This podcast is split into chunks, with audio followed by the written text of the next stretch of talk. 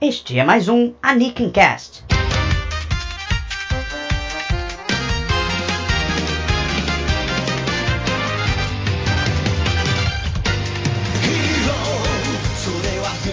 Olá e sejam bem-vindos a mais um Anikencast. Nesse programa, para variar, estou aqui ao lado do Starro. E aí, pessoal, mais um, o que eu esperei bastante para fazer até, que eu tô muito ansioso para conversar aqui. E como convidados, Starro, nós chamamos quem? Ah, mais uma vez aqui, se juntando a nós, temos a Daniela Tanco. Oi, gente, aqui é a Tampa, falando do Rio de Janeiro, sou arroz de festa já aqui do Anikencast. Espero que vocês me aturem hoje também. E aqui fazendo sua estreia no Nickencast, ninguém menos que Valéria Fernandes, do Shoujo Café. Oi, pessoal, obrigada pelo convite. Espero que seja divertido gravar com vocês. Eu também acho que vai ser divertido, porque o assunto de hoje vai ser shoujo. A gente resolveu chamar duas meninas aqui para participar do nosso podcast, porque sabe como é, né? Dois marmanjos falando sobre shoujo não ia dar um negócio muito interessante, eu acho. Então, antes da gente começar o assunto principal, vamos às notícias, e-mails, comentários e blá blá blá.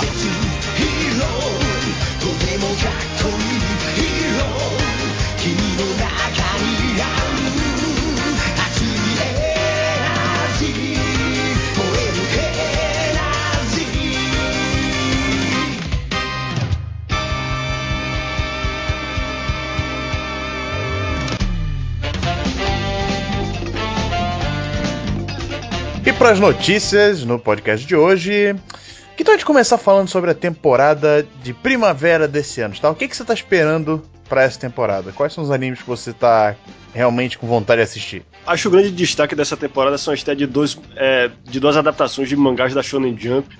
Do, de um lado a gente tem Toriko, que é um dos grandes sucessos, que só tava faltando o anime para finalmente explodir no Japão. Aí a gente tem a expectativa de que seja um sucesso, no mínimo, à altura de Bleach. Eu espero que esteja à altura de minha expectativa também. E tem também o Sketch Dance, que é uma série que já tá há três anos na Jump, demorou bastante para ter o um anime, tem seus fãs, acho que até meio que serviu de inspiração um pouco pro PCP, que é aquele mangá fictício do Bakuman. Eu também tenho muita curiosidade de ver. E pro meu gosto pessoal, o que eu mais aguardo aqui é a segunda temporada de Kaiji, que é uma série de jogatina que eu acho sensacional, o suspense. Eu até já li a parte do mangá que essa série vai cobrir, mas eu quero ver na animação que eu sei que vai ser sens- sensacional. Pra mim também, são esses dois animes realmente eu tô muito ansioso pra ver. Ambos já saíram, cê- vocês podem procurar por aí que eles já saíram. É, eu já vi os dois, sendo que Sketch Dance tem o episódio normal, o primeiro episódio normal. E Toriko foi um crossover entre Toriko e One Piece. O primeiro episódio foi esse. Sabia disso, tá? Ah, eu pensei que o crossover ia ser um especial à parte, como teve no mangá, que também teve um crossover que saiu como um capítulo separado. Não, não, não. Já teve, já, te- já teve o crossover no anime. E foi como se fosse o primeiro episódio. É claro que no- na semana que vem eles vão introduzir os personagens e tal. Mas eles quiseram fazer o especial logo de cara. E parece que conseguiu uma boa audiência. Ficou em. Ficou pouco abaixo de One Piece, conseguindo quase 10% da audiência. Foi bastante coisa. É, pois é, porque é um horário privilegiado, né? É o horário que era de Dragon Ball Kai, é logo antes de One Piece. E a expectativa é de sucesso mesmo. Agora tô com ele aqui no HD, tô só esperando ter um, um tempinho pra assistir. Não, também espero muito de Toriko. Como a gente já falou no outro podcast, né? A gente deixou de acompanhar o mangá pra poder ver esse anime, porque ele realmente promete muito. Ah, e outra que promete muito também, pelo menos os trailers todos que eu vi, tem uma animação sensacional. É o Aono Exorcist, ou Blue Exorcist, vai Hum. estrear nesse domingo agora, se eu não me engano. Vai Verdade. pegar o horário que era do Star Driver, que acabou semana passada, meio atrasado por causa do terremoto, as tsunamis e tal. Mas parece que agora, esse fim de semana, que vai estrear. Outro que eu gostei bastante pessoalmente foi Hanazaku Hiroha, que é sobre uma menina que tem que ir pra casa da avó nas montanhas, no, que ela mora numa hotelaria, né? Hotelaria não, como é que se chama? Aquela, aquelas fontes termais, né? Lá do Ah, Japão. sim, as termas. E aí a menina vai morar lá, só que a avó é toda carrancuda, vai tratar a menina como empregada e tal. E o que me chamou a atenção nesse anime foram os cenários, que eles são extremamente bem feitos. Extremamente bem feitos. Parece coisa de filme, sabe? Quando você vê em, em longa-metragem. Os caras fizeram nesse anime e como eu adoro os cenários, não podia deixar passar essa estreia. Rapaz, eu não vi nada dessas estreias ainda, eu tô desesperado aqui. Até aquele Tiger Bunny foi o primeiro que estreou, eu eu baixei logo, de, logo que apareceu, ainda assim eu não vi. Dizem que é legal também, né? Parece, parece. Não vi também ainda não. Tô querendo lançar logo o podcast pra poder começar a ter É. tempo pra poder ver isso aí. Pois é. Mas aqui no Brasil, não é mesmo? A coisa não tá tão uh, legal assim, né? Parece que houveram problemas com dois animes aqui no Brasil. Primeiro foi a estreia de Dragon Ball Kai, ou Dragon Ball Z Kai, como estou chamando, bastante aguardada. Quer dizer, é uma série que não traz nada de novo, mas que é em alta definição, é Dragon Ball com, com menos filas. E infelizmente o que aconteceu foi que a gente pegou a versão americana. Significa que ela não só tem ainda mais censura do que o japonês já tinha, mas também tem aqueles overlays que são aquela. Quando eles pegam um texto em japonês e escrevem algo por cima, tipo, por exemplo, aquela placa do torneio de artes marciais, eles escrevem, botam Tenkaichi Budokai com letras ocidentais pra gente ler. tem os créditos da Funimation no final e parece que só duram 7 segundos. Encerramento. Pois é, no encerramento. E o que eu achei estranho pelas imagens é que a série está passando em full screen e embora tenha algum ganho na vertical em relação à transmissão em widescreen que, que a gente vê na TV japonesa aí nos fansubs, tem bastante corte nas laterais, que me deixou surpreso porque a própria versão widescreen que passou no Japão já era cortada em cima e embaixo, mas quando saiu em Blu-ray era a versão integral full screen, sem nenhuma perda na imagem. O que está aparecendo aqui é que a gente tem uma versão com um pouco mais na vertical, mas com muito menos na horizontal. É muito estranho isso, não tem como a gente saber, a gente teria que fazer uma comparação mesmo para tentar entender o que aconteceu, porque não tem lógica. Algumas horas você vê, você vê claramente que tem um ganho na vertical, mas aí você também tem um ganho na, você tem uma perda na horizontal. Como, como assim, né? Quer dizer que eles botam para cima, mas cortam do lado? Não, tem lógica.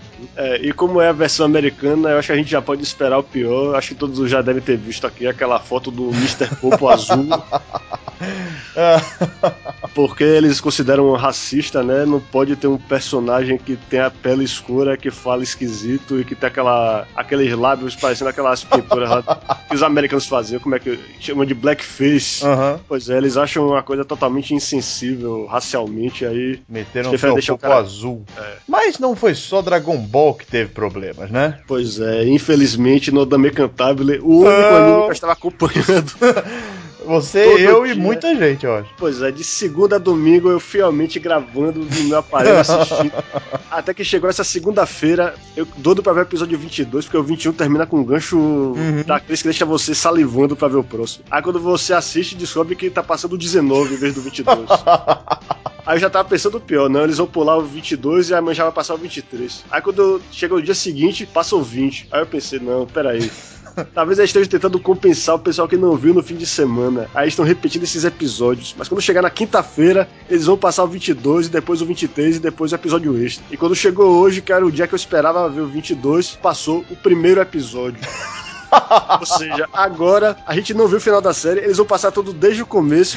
E pelas minhas contas, só no fim do mês, acho que 28 de abril, é que finalmente, se eles não cagarem de novo na exibição, a gente vai ver os três últimos episódios de novo da minha cantada. Nossa, cara, que cagada, Animax. É. Tava tudo indo certo. É, certo se você desconsiderar o horário, mas é, a herança, da, é a herança da Locomotion. A Locomotion é aquele canal que a gente lembra que passava episódio na ordem errada, passava sem legenda, dava o sinal sumia no meio do episódio e voltava do nada. Tem aquele, aquela vez que eles passaram o filme de Macross, quando chegou no último bloco do filme, eles passaram o primeiro bloco de novo. Quer dizer, é como se eles tivessem mudado o nome do canal, mas os, os operadores continuam os mesmos imbecis lá. Ah, meu Deus, meu Deus. Só a televisão brasileira consegue fazer um negócio desse. Ou não, né? Vai saber como é que são dos países. Não, dizem que são os venezuelanos que, mandam, que comandam esses canais do grupo Sony. O Sony, o Animax, a Warner. Ah, tudo lá. da Venezuela. É, pois é. Olha aí, que merda. Bem, amigos, depois dessas duas tristes notícias, uh, eu espero que vocês gostem da temporada de inverno. Inverno não, desculpe, a temporada de primavera. Com certeza a gente vai fazer um podcast a respeito dela, mas deixa ter mais alguns episódios aí pra gente poder comentar melhor. E infelizmente, né, a gente tem que aturar esses problemas aqui na televisão brasileira. Mas é isso aí, convivamos com isso. E agora fique com o nosso podcast sobre Shoujo.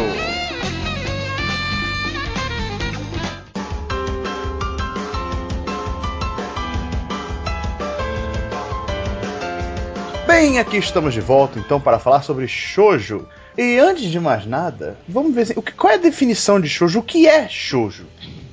Shoujo seriam mangás feitos para o público feminino, né? no início especificamente para meninas, né? meninas crianças mesmo e pré-adolescentes. Esse é o sentido mais original da coisa. Justamente, né? A palavra shoujo ela significa menina, né? Garota mesmo. E, mas em questão de conteúdo, qual é o grande diferencial do conteúdo do shoujo pro conteúdo de um shonen ou de um mangá que muita gente entende como mangá normal, entre aspas? é verdade. Ó, Por quê? É, eu acho que o, o que você fala de normal até, até procede, né? Porque as pessoas pensam no, no shonen como um mangá é, universal, né? Que, que teria, que teria um, um público mais amplo a partir do momento que o universal é sempre masculino, né? Uhum. Uhum. Agora, a princípio eu acredito que em conteúdo, o conteúdo em si não varia muito. O que varia mais é a forma como ele é abordado, né? Sob uma ótica que seria uma ótica feminina mesmo, né? Pensando num público que seria um público composto por mulheres, não necessariamente um público masculino com aquilo que, né, teoricamente, o público masculino gostaria de ver. O que normalmente as pessoas acabam apontando né, como uma característica marcante no shoujo seria o aprofundamento psicológico das personagens. Isso acontece em boa parte do shoujo, mas a gente também encontra materiais bem rasinhos, né? Que de aprofundamento psicológico não tem coisa nenhuma. É bem parecido com os outros mangás também, né? Você tem mangás que onde você tem personagens muito bem desenvolvidos e outros nem tanto, né? Mas e, e- e o que você falou que é mais voltado para o público feminino, assim, foi, é pensado nesse, nesse, nessa vertente. É interessante lembrar que no começo do shoujo ele era feito por homens, né? No começo e se estendeu por um tempo lá na- no- nos primórdios do shoujo. Ele era feito por homens, na é verdade. Porque a maioria dos mangakais eram homens, né? Se a gente conta é, as mulheres que, que participavam produzindo shoujo, né? É, eram muito poucas, né? Mas elas estavam lá. Uma delas é, é a Miyako Maki, que depois casou com o Reiji Mat- Matsumoto, né? Do, de, de Yamato, etc. A Hideko Mizuno, que tá aí até hoje, né? Que tá viva, né? Uma das. A Miyako Maki também tá viva, né? A Masako Watanabe são três autoras assim muito importantes dos anos 50, 60, né? A, a Shieko Hosokawa, que produz o mangá infinito, que é o Okinomonshu, ela estreou, ela já estava produzindo em 59. Eu não sei quando é que ela, ela debutou, entende? Mas em Nossa, em, maluco. em 59 ela já estava produzindo mangá, então ela é dessa geração dos anos 50, ela é de antes do que a gente chama de revolução do shoujo mangá nos Ela escreve 70. semanalmente? N- Não, ela produz, ela produz um mangá. Eu tô falando que ela tem um mangá que ele é produzido é, um capítulo mensal, né? Ah, já mensal foi já, porra. quinzenal, não, semanalmente não, não tem, mas não tem revista semanal shoujo desde os anos 70. As revistas Hum. shoujo elas elas são quinzenais para além, né? Quinzenais, mensais e a gente até tem umas periodicidades mais longas, né? Revistas que saem uma a cada estação do ano. Você tem essas revistas, né? Não existe shoujo semanal, né? Só existe shonen e shonen seinen semanal. Shoujo não existe, nem josei. Você vê que o Verdade, nem apresentador BL. pesquisou bastante. O que, que é? Nem Yaoi BL você tem esse tipo. É, mas o Yaoi BL ele é uma vertente do shoujo, né? Não, não deixa de ser. Exatamente. Agora, o que, o que eu já li em alguns lugares, né? Isso é coisa que o quem diz é o Matt Thorne, que é um dos grandes especialistas em shoujo mangá, o maior talvez, especialista em shoujo mangá, o cara do o inglês do livro que a Conrad publicou, né, que, Uhum. que eu acho que é meio que obrigatório para todo mundo, que é o Paul Gravett. O Gravett também fala isso e outros. Ele que- esteve aqui no Rio de Janeiro dia desses pra fazer a Comic Con do Rio de Janeiro. É, esse sujeito eu gostaria de ouvir falando. Eu acho o livro dele, pra mim, é o melhor material sobre mangá que saiu no Brasil, né?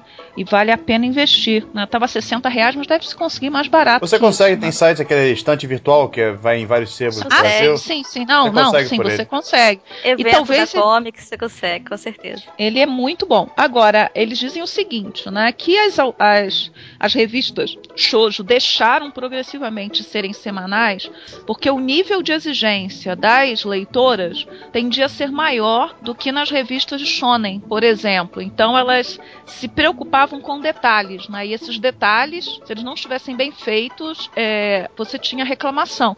E detalhe pode ser, né? um- uma dobrinha da roupa, é, um detalhe do cachinho, olho, né? um cachinho de cabelo, quer dizer, coisas que a princípio, né, são pode- podem ser vistas como menores, mas que para esse público, pelo menos é essa, essas são as explicações que esses que, que Uhum. geralmente são colocadas. Para o público feminino, esses detalhes eles eram essenciais. Até a deixa eu, deixa eu só confirmar o nome da, Uhum. da autora, porque ela fugiu aqui da minha cabeça, mas foi, foi a, a autora que ganhou, né? O, que ela é considerada a iniciadora da, da revolução, né? Do, do shoujo mangá, por quando ela entrou no mercado em ganhando um concurso em 1964. Mas o que seria essa revolução do shoujo mangá? Eu tô aqui pra ter aula também, tá, gente? Então, assim, não vou achando que eu sei muito sobre Uhum. shoujo mangá, não, vocês estão ouvindo aí, porque eu não sei quase nada. Eu tô aqui até pra ter uma aula também, então eu vou perguntar várias É, que coisas. que- não, o que, que a gente chama de revolução, né, do, do shoujo mangá? É exatamente quando você vai ter a entrada em massa das mulheres que passam a ser produtoras dos seus próprios mangás. Quer dizer, os homens saem, vão saindo progressivamente nos anos 60, isso se acelera nos anos 70, então você não tem praticamente homem nenhum produzindo shoujo mangá. né? É, há discussão, eu, eu tenho, né, tenho grande, grande resistência a acreditar nisso. Há muita gente que defende que muitos homens produzem shoujo mangá é, às escondidas, né? Gente, isso é uma Eu- loucura, né? Mania de perseguição, mania de também, né? É, né? Que Otomen brinca com isso, né? Mas esses não, esses estão. É a Machiko Sartonaka, a autora que eu, que eu iria falar. Ela que inicia a revolução. Mas dizendo que tem muitos homens que produzem shoujo às escondidas. Eu acho isso tão. Né, é um negócio tão desnecessário, né? A partir do momento que você tem. Ou homens que produzem shoujo mangá regularmente, que são autores importantes, dois são autores muito importantes, né? Que é o Mineu Maia, que é o aut- autor de Patariro. Patariro é o shoujo com a maior quantidade de volumes já publicados, tem mais de 80 Só volumes. 280. Nossa senhora. É, e, o Sh- e ele produz desde os anos 70. E o Shinji Wada, né, que, que é o autor de Sukebandeka, ele não desenha tão bem, né? Ele até desenha, hoje ele não desenha, ele fica ele desenha, fica cuidando do roteiro, né? Mas ele é um autor que entrou em 72 ou 74. Ou seja, no momento em que você está expulsando os homens, de uma certa maneira, ou eles estão saindo, porque alguns deles diziam que só produziam shoujo porque precisavam trabalhar, e aí quando você cria as revistas Seinen e Uhum. amplia o mercado de shonen, você tem trabalho suficiente para esses homens. Eles não precisam mais fazer shoujo. E tem as mulheres pressionando essa entrada. O que a Machiko Satonaka fala, né, é, e ela é, né, é, o- é o ponto inicial, geralmente quando você fala sobre shoujo, é com ela que se começa, é que as mulheres queriam contar as suas próprias histórias. né, é, que elas tinham lido mangás até então que tinham sido produzidos por homens, eles eram bons, elas elogiam geralmente esses, esses mangás. Um que é sempre um sujeito que é muito elogiado é o cara do Cyborg 009, o Shotaro Shinomori. Ele é citado pelas autoras Hagiomoto e outras na entrevistas, sempre dizem que liam os mangás, até porque eram os caras que estavam produzindo.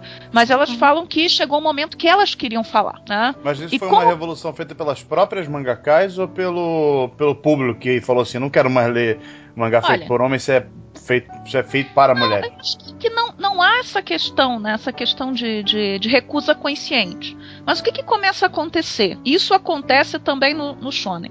O público primeiro do mangá nos anos 50 eram as crianças. Você tinha, claro, aqueles mangás de samurai, etc., de ninja, que já visavam um público mais velho e eram lidos por um público mais velho.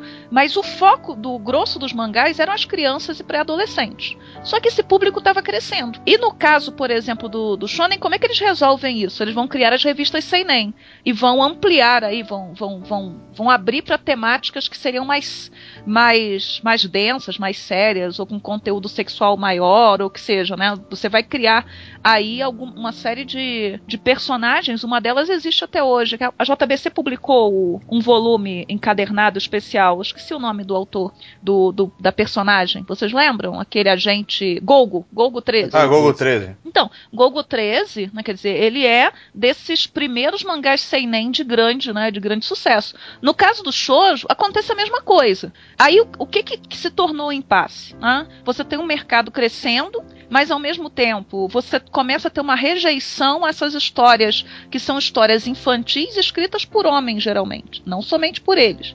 E essas meninas estão crescendo. Esses homens que escreviam até razoavelmente bem para meninas, para crianças, eles já não conseguem mais eh, se comunicar com a mesma facilidade com as adolescentes. E aí isso vai abrir brecha para que as mulheres sejam contratadas. O mercado está crescendo, você está criando as revistas Seinen, você tem trabalho para esses homens e você tem já uma geração de mulheres que cresceu lendo lendo mangá. A, a geração de 70, né, a, o grupo né, que, que efetivamente faz a, a revolução nas temáticas, na arte, etc., são todas mulheres que nasceram em 48, 49 e 1950. Ou seja, que cresceram lendo mangá nos anos 50 e nos anos 60. É bem interessante isso, porque se você comparar com o mercado de shonen, você falou assim, ah, eles criaram o seinen. Mas se parar pra pensar, o próprio shonen, ele é o oposto do que seria o shoujo, então, porque o shoujo evoluiu com o público dele, né? Tudo bem, tem o Josei também, tem, mas vamos dizer que o shoujo ele virou muito mais adolescente do que ele era. E o, o, o Shonen não, o Shonen continua naquela faixa e, e, muita gente, seja adolescente, adulto, continua lendo porque gosta de ler aquelas histórias que são feitas teoricamente para crianças. Uhum. É, eu acho Agora... que é até. Oh, desculpe, eu acho que ele é até o oposto do Shoujo, inclusive no fato de que enquanto no Shoujo a gente tem cada vez menos homens produzindo, é quase inexistente, o gente tem cada vez mais mulheres entrando uhum. nesse mercado. Você vê, por exemplo, oh. a autora de Enigma, não é? Que entrou agora na Shonen Não, e no Reborn também é de Reborn. autora feminina, Kekaishi é de autor... Fullmetal Alchemist. Pois é. Você tem, quer dizer, Drama, você tem etc. uma série de mulheres Drama, que fazem shonen. Eu acho que a questão, a questão, uma questão importante é, é que você sempre vai ter adultos e adolescentes lendo material que teoricamente não é feito para eles. Uhum. Então, por exemplo, quando eu digo assim, né, eu gosto muito de Blackbird, né? Blackbird é um tipo de mangá que é, eu assumo abertamente que é um mangá ruim, né? Não é um bom mangá, não é um. Mas eu gosto do mangá, quer dizer, é um mangá que não é feito para mim, de forma nenhuma. É um mangá feito para adolescentes, japonesas, etc, etc, etc. Eu não sou adolescente há 20 anos quase, né? muito tempo. Agora, é, há um público adulto que continua lendo shoujo mangá que não é voltado para esse público. Mas a gente tem que entender também que o público vai crescendo. Isso acontece com, com o público do, do shonen também. Quer dizer, você vai crescendo, você vai demandando outras coisas. Mas uma shonen janta, ela continua sendo atrativa ainda, né? Para um público é, adulto e para um público feminino. Quando você pensa que quase 40% se estima dos leitores autores da Shonen Jump são mulheres, quando a gente faz aquelas, pega aquelas grandes enquetes japonesas, né? Você vai tendo One Piece como o mangá top favorito de praticamente todas as faixas etárias de mulheres, menos uhum. adolescentes, normalmente menos as adolescentes, que aí você tem o, o shoujo mais mainstream mesmo, Kimi ni Todoke, blá blá blá, e as mulheres na faixa dos 40, geralmente dos 40 aos 50, que vão dizer que seus favoritos são os mangás dos anos 70, Rosa de Versalhes, Okinomonshu, mangás que alguns que já terminaram há 30 anos, né? Quase. É, o interessante de você mencionar One Piece é que eu acho que uma das razões do sucesso de One Piece é que ele tem esse, o que chamam de apelo crossover. Ele passa por várias faixas de todos os públicos, os gêneros, independentes. Eu acho que alguns dos mangás shoujo de Ijose, de grande sucesso, também tem esse apelo. De algum jeito eles conseguem pegar o público masculino também, como o Nodame Cantabile. Até é, mesmo. Mas, é. mas até Kimi porque... até. Também. Mas, mas veja bem, Kimi Todoki, por exemplo, só pegou o público masculino quando virou anime. Uhum. Uhum. Agora, é, por exemplo, um Nana. Nana é um exemplo de um mangá feminino, né? Que conseguiu atrair um público masculino muito grande, porque vender um milhão de cópias em uma semana, Nana conseguiu fazer isso. Né? Uhum. Isso na mesma época que, que One Piece conseguiu fazer a primeira vez também. Nana conseguiu fazer. Quer dizer, é, e você vender um milhão de cópias numa semana, não vão ser só as meninas e as mulheres que estão comprando. Com certeza. Uhum. Pois é, se você olhar a média de vendagem de Nana, você ver que por volume, Nana vende mais que Naruto até. Uhum. Mais do que Nana, Exatamente. Nana, no caso, não precisou do anime. Aí eu acho que realmente Nana é um fenômeno. Embora não seja um mangá que eu goste particularmente. É um fenômeno. Nodame precisou do anime, precisou do dorama para poder atingir esse público masculino. E curiosamente, é muito engraçado, porque nas pesquisas assim de estatística, Nodame é, é um dos favoritos do público masculino acima dos 40 anos, ou seja, não abaixo. Você não vê. Então, são os, são os homens adultos, né? Os, os homens adultos mesmo que gostam de Nodame. Os, é. Na lista dos adolescentes, dos jovens, não aparece. É, eu reconheço em Nodame muitos elementos em comum com o mangá shonen, por exemplo, o fato de os personagens estarem sempre treinando e chegando ao próximo nível lá do, Ah, de habilidade mas- nos instrumentos dele e vão, e vão Mas viajando, Mas competindo. isso é uma característica de, de, um, de um tipo de mangá de- que é o- você pegar o mangá de esporte, Esporte, né? o mangá de balé, o mangá de música é a mesma coisa que o mangá de artes marciais. É como você pegar aquele do Yakitate Japan, vocês conhecem? É, claro. Uhum. Pô, o cara, é um, o cara é um padeiro, mas é a mesma estrutura do mangá é, de luta. Se você pega, por exemplo, Nodame, que é um mangá de música, pega um mangá de esporte qualquer, o, o grande mangá shoujo de esporte, Ace Onerai, é, pegar o Glass, é é um mangá de luta. Você vai aumentando o seu ki, a sua capacidade, não sei o quê. Mas em Nodama E ainda aos- tem outra coisa, tem aquela questão toda da amizade, que é praticamente o que foca, a Shonen Jump foca hoje em dia, aquele negócio da amizade e, e tudo mais, de- deles, por terem um grupo, eles serem mais fortes e por aí vai, entendeu? Eu É, acho mas- que tem mais coisas além só do, do treinamento e superar desafios. É, Engraçado, mas, eu acho que a Nodan. Opa, desculpa. mas- Pode falar. Engraçado, eu acho que a Nodame ela não se foca tanto no aperfeiçoamento. Ela tinha um sonho bem humilde a princípio. Ela, Acho que ela faz as coisas mais pelo, motivada pelo amor, né? Pela paixão lá pelo teatro. Embora ela ame a música e tal, eu acho Ela- ela, é. focada, bem menos E a- focada. É, e a questão e a questão da amizade, né, também é uma questão presente shoujo mangá o tempo inteiro. Não é algo típico típico do shonen. Agora, uma característica que eu vejo em Nodame, que é que eu diria que é bem shonen, é que o romance central ele não se desenvolve. Uhum. É um romance central travado e, e É pior casta, né? é, é, e o pior de tudo é que é um romance entre adultos. Os- as personagens são adultas. Ah, e nesse, nesse aspecto, quer dizer, esse, esse seria um aspecto que eu poderia dizer que é um aspecto shonen. ah, Mas, ainda assim, eu poderia, a gente poderia começar a pensar e apontar outros shoujo em que o romance também central demora muito a se desenvolver. Porém, é aquela história. Nodame é para um público adulto. Então é engraçado que todos os romances em volta do romance principal se desenvolvem, menos o romance principal. Romance, romance é algo interessante falar, porque muita gente tem na cabeça de que mangá shoujo é igual a romance. E não é bem assim, né? Pois é, e isso é muito engraçado. E a gente, é, às vezes, você tem umas dores de cabeça porque as pessoas falam assim: ah, eu gosto muito de shoujo, adoro Love Hina. Aí você quase engasga, né? E, Ah, olha só, é, Love Hina não é shoujo, mas como não? Tem romance, tem menina, tem menina ah, Keion, Keion é shoujo, tem menina. acho Acho que que- eu afina um pouco, né, com shoujo. apesar- Não, mas, mas Keion é um, é um tipo de produto feito pro público masculino japonês otaku. Eu, eu posso Uhum. gostar de Keion, mas enfim, não é shoujo, cara. É, Igual é uma coisa que vai, é, também, é, vai mais pro lado da. Não A- Azumanga Azum- Daioh, Azumanga mas. Daioh. Azumangadaioh é shoujo. Não, Ué, Azumanga Daioh Seinen. é Seinen, mas Azumanga Daioh tem um aprofundamento de história. E Keion não, Keion né? Não Keion tem. é- Keion Eu falei slice, slice de nada, eu não lembro quem falou isso, mas eu adotei. Fui eu que falei isso, mas olha só. É, não, não vamos falar de eu não, vai. Não, eu gosto de Keion, não, não falo mal, eu acho muito bonitinho, muito divertidinho. Eu queria ter todas as bonequinhas aqui na. tocando, Eu né? Eu queria ficaria com montar as a banda. bonequinhas. Eu queria montar a banda aqui em cima da minha impressora, que é larga, né?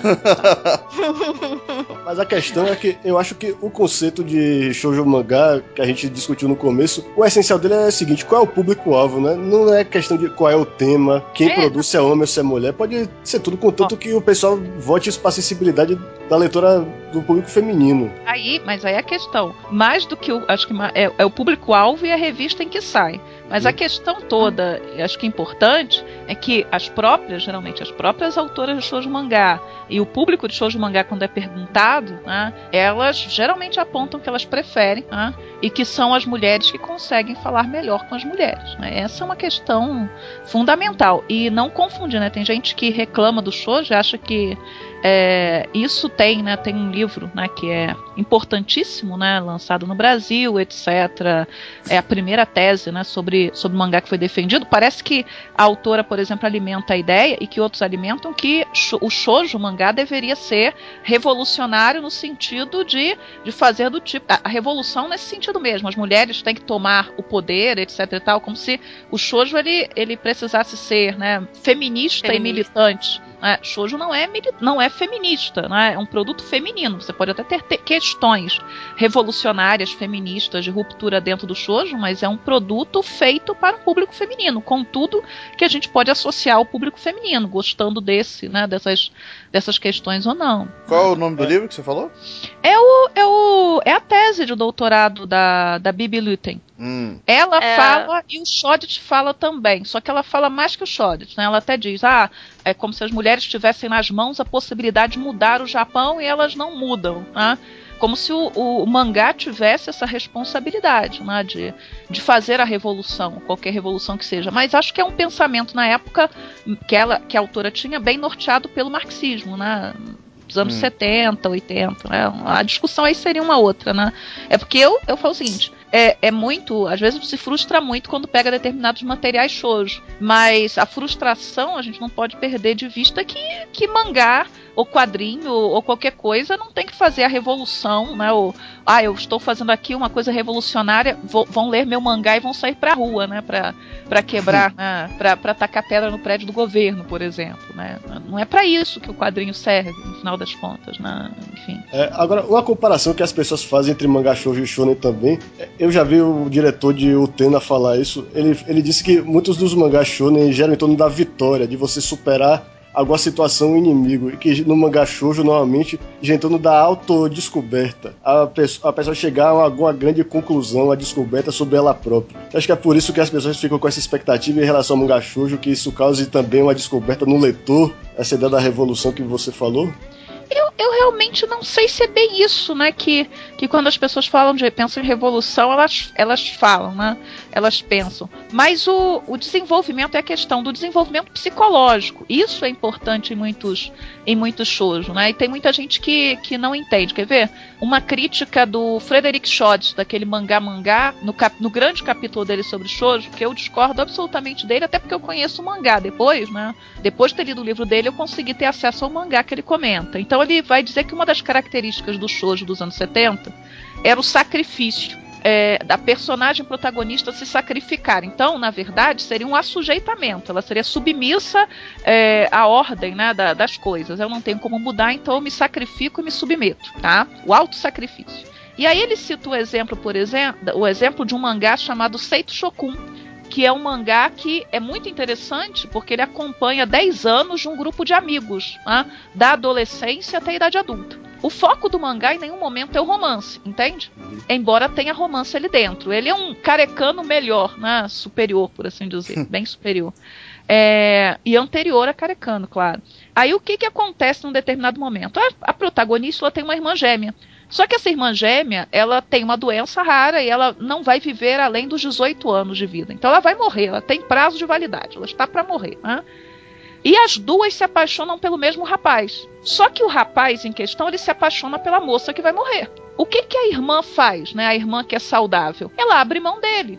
Então, o autor, né, o Frederick Schodt, pegou esse exemplo para dizer: tá vendo como as, as autoras de shoujo mangá ensinam as meninas a serem submissas e abrirem mão da sua daquilo que elas desejam, da sua individualidade, daquilo que elas desejam, eu percebo de uma outra forma. Quer dizer, você, você na verdade tem muitas outras chances de ser feliz. Você não precisa daquele fulano para ser feliz, embora até você goste dele agora.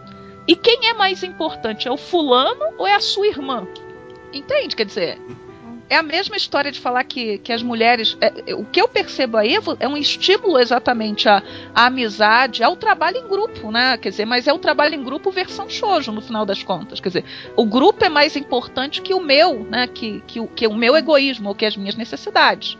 Até que ponto isso é ruim ou não, né? mas no mangá shonen o sujeito fica para trás. Até foi comentado no, no Nerdcast, você estava lá, né? Aquela história do, do, sujeito que, que fica para trás para sacrificar pelo grupo. Não, deixa que eu fico aqui, vocês vão continuando. Quer dizer, qual, qual, é a diferença? Quer dizer, o sujeito morrer em batalha é mais importante que a menina dizer: olha, eu vou deixar o cara para minha irmã porque ela vai morrer. E é a única chance que ela tem de ser feliz. Eu vou ter outras. Eu vou ter uma carreira. Tanto que, que é o que acontece. Eu vou ter uma carreira, eu vou ter outros namorados eu vou ter, eu vou poder viajar, ela não vai, ela vai morrer. Ela vai brigar com a irmã pelo, pelo cara, ela vai romper com a irmã, vai matar a irmã. Ah, é. Novela das 18, né? Entende? Quer dizer, E muitas vezes as pessoas se frustram com isso. Quer dizer, essa história do o shonen cultua a amizade, o shoujo não, para mim isso é uma falácia. Quer dizer, isso é igual aquele tu- papo de que mulher não, não sabe ser amiga uma da outra e os homens que são amigos de verdade, aquele papinho, né, que mulher tem inveja uma da outra. Pra mim é o mesmo preconceito contra o show de mangá que em relação ao shonen, né? Esse papinho de que no, no show de não tem amizade, porque as mulheres também são falsas, as mulheres que estão lendo, né? As personagens também têm que ser falsas. Por isso que eu não, não, não, conhe- não consigo gostar daquela autora de Bijojoku, não sei o que, Mayumi. é, Ai, falhou também. Se eu jogar aqui, vai fazer tec, tec, tec no, tec... no teclado, entende? Eu sei que eu, eu não, não tenho nenhum mangá dela aqui por perto que eu possa meter, esticar a mão e pegar. Enfim, eu não, não consigo suportar aquela, aquela autora, né? Porque eu sei que ela, ela, ela faz humor, né? É humor que ela tá fazendo o tempo inteiro. Mas é um humor que, que ressalta exatamente todas essas características e esses estereótipos negativos sobre as mulheres. É shoujo. Agora, legal, veja como você, como ele reforça e ele confirma estereótipos, ela tem um público muito seleto, né? Então eu conheço um monte de sujeitos assim, eu não gosto de mangá, mas eu gosto dela, porque ela mostra o que as mulheres são de verdade. Falsas, invejosas, putas, né? Porque no final das contas, a determinados momentos, Ah, é. é, as meninas se tratam assim, sua piranha, sua isso, quer dizer, é, e a tradução brasileira, eu não sei o original, né? Mas eu suponho que seja por essa linha. Eu não acho que a tradução da Panini iria se desviar tanto é, daquilo que está sendo dito no original. Não acredito É. nisso, não a Panini. É, enfim, é, e você vê um determinado tipo de encaminhamento que eu só vejo assim. Eu, eu até sei, conheço gente que se trata dessa forma, mas em ambientes muito específicos e geralmente, né, de uma pobreza intelectual, é, de valores muito grande, né? Eu não era assim, é por comum. que que- a gente tá julgando também os adolescentes de hoje em dia dessa forma também, sabe? Como Uhum. se eles fossem todos assim. Eu acho isso também péssimo, porque eu, eu conheço diversos adolescentes que estão longe disso, dessa realidade. Eu acho que é um, é um grupo mesmo, né, de, de, de interesse. É, o nome da autora é Mayumi Yo- Yokoyama. Ela publicou é, Colégio Bijinzaka, Galisme e Bijojoku aqui no Brasil. Ainda teve um, teve um outro aí, teve mais um. Otomental, isso. Otomental. E parece. E, pra- e quando a Panini do Brasil lança assim vários autores, eh, vários mangás seguidos da do mesmo autor, normalmente é porque você teve uma boa penetração. É claro que os mangás dela são mangás muito curtos, né? Então, comparativamente, já saiu muito mais da, da autora de Angel Sanctuary né, do que, por Uhum. exemplo, da Mayumi Yokoyama. Só que Mayumi Yokoyama teve quatro mangás lançados, aí outras autoras tiveram dois, né? Um, né? Mas, por exemplo, são 20 volumes de mangá, né? E os mangás dela, acho que somados todos, não dá 12 volumes até agora no Brasil. Uhum. É, de repente pode ter sido também um daqueles casos que a editora adquire um título e acaba gan- ganhando um pacote junto. Tipo, você E quer esse aqui, ser. leva esse aqui também. Pode ser, mas eu, eu até acho que, que, que ele que, que, é um- que os mangás dela fazem um relativo sucesso. Conseguiram Uhum. achar o seu público, sim. Eu não acho que, que seja só o fato do, do pacote, não. Embora eu conheça casos. Então, por exemplo, até onde eu sei, né, é, da época que eu con- conversava mais com o pessoal da, dos- da, da Panini, né, é, o Eden foi cancelado. Eden, Eden, né, o mangá sem Uhum. nem por conta de Pitiguel, porque era um pacote. Era uma venda casada. Quer dizer, Pitiguel foi muito mal. Eden não ia mal da mesma maneira, entende? Ah. Embora- Ah. Pelo menos foi o que me disseram, né? Gente que, que trabalha na Panini. Né? Então que eu dou dando crédito né, para quem para quem disse. Não, não disse como segredo, isso foi divulgado, o pessoal debatia isso no Orkut, explicava até porque a Panini, foram explicar por que, que Pitiguel foi cancelado e por que né, é, Eden foi cancelado também, se eles diziam que Eden vendia bem. Né? Hum. Mas o fracasso de Pitiguel, eu acredito muito mais a, a Panini, a erros da Panini, do que ao mangá. Inclusive É, de timing, né? Você Não, passa quatro, quatro meses sem lançar um volume, enfim. É, mas a própria edição tinha problemas sérios. É, ela, Não, não. é, eles, eles traduziam do italiano pra começar. Não, do francês. É do francês, né? Pois é, me enganei. O próprio editor traduziu o mangá, aí ele vê no sentido ocidental, na época que todo mundo aqui no Brasil já tava lendo no oriental numa boa. Não, e, e eu lembro na época, né? A época que, que começaram a sair os, os mangás em sentido oriental, e muitas dessas pessoas que diz- diziam isso hoje, né, diz- dizem que não diziam, né? Eu, é, que os mangás não iriam fazer sucesso porque o nosso cérebro não iria processar processar a leitura em Sim, sentido. em eu, conheci algum- algumas pessoas, sabe, que eram pu- que, que me chamavam de purista, porque eu gostava é? do, do sentido oriental, porque eu que você achava assim que a matando, né? É, eu achava assim que a minha arte, por exemplo, eu não gostaria de ver o meu desenho invertido, entendeu? Porque vai ficar um horror. não é assim que eu fiz, entendeu? Aí eu tentava explicar, não, olha só, o japonês vai ver a Mona Lisa, ele vai, vai ver com uma pintura equilibrada, ele- o cérebro dele não vê diferente, isso é gestalt. Mas a pessoa insistia, não, você tá sendo purista e tal. Acabou que Não, vocês é, estão vendo o resultado, né? Porque eu, exatamente, eu lembro A que Tampa só sai- fala bobagens, né? quando saiu o, o Rurouni Kenshin, eu lembro que uma dessas figuras virou e falou assim: Eu não dou três meses pra esse mangá ser cancelado. Porque esse mangá tem duas capas de abertura. As pessoas vão se confundir. As pessoas são burras, né? Olha, Gente, eu pessoalmente não gosto das duas capas, mas enfim, eu acho que as Sim, duas sim, capas sim. se devem ao fato da burrice das pessoas que vão colocar o contrário na banca. Olha, E sinceramente. ainda assim, não foi cancelado, né? Muito pelo Sinceramente, contrário. quando chegou a primeira edição do Samurai X, eu li achando que era tirinha, vendo assim, de, na no horizontal, tá ligado? Tipo widescreen. Porque a capa era, era, era deitada, não era em pé. Ah, sim. eu, eu, eu sei que, o, que no fim das contas, né, a- o início da Panini foi uma lambança, né? No, quando você lança em sentido ocidental, faz uma tradução do francês, não que não tenha editor ainda hoje que fique traduzindo da tradução, tá? Que fique bem claro. Mas eles deixavam cacos, inclusive deixavam de traduzir placa, né? A placa estava em francês no, no negócio, era um lance assim bem, bem bizarro, sabe? né? Enfim. Quando foi que o primeiro anime shoujo chegou aqui, que você se lembra de ter visto na televisão? Não, o primeiro que eu me lembro de ter visto shoujo foi Candy Candy. Mas o primeiro shoujo que chegou ao Brasil, e acho que durante muito tempo foi o único, foi A Princesa e o Cavaleiro. Mas A Princesa e o Cavaleiro eu realmente não me recordo de ter assistido. Eu até posso ter assistido nos anos 70. né? Chega, eu lembro que é o pessoal que quando fala daquelas memórias da TV, né? Chegou sem a trilha de áudio. Os caras aqui na dublagem brasileira fizeram um trabalho de reinvenção da história, né? pra- porque não tinha, né? Não, não, não tinha o áudio do, do desenho, você não sabia, sabia mais ou menos do que se tratava. Eu imagino que deve ter chegado um resumo do que seriam os episódios, sem o som, sem nada. É, isso é o que se conta, né? Da, da dublagem primeira da Princesa e o Cavaleiro. Né? Deve ser muita gente- excelente, né? Uma versão alternativa, né? Foi, Fiquei curiosa, cara.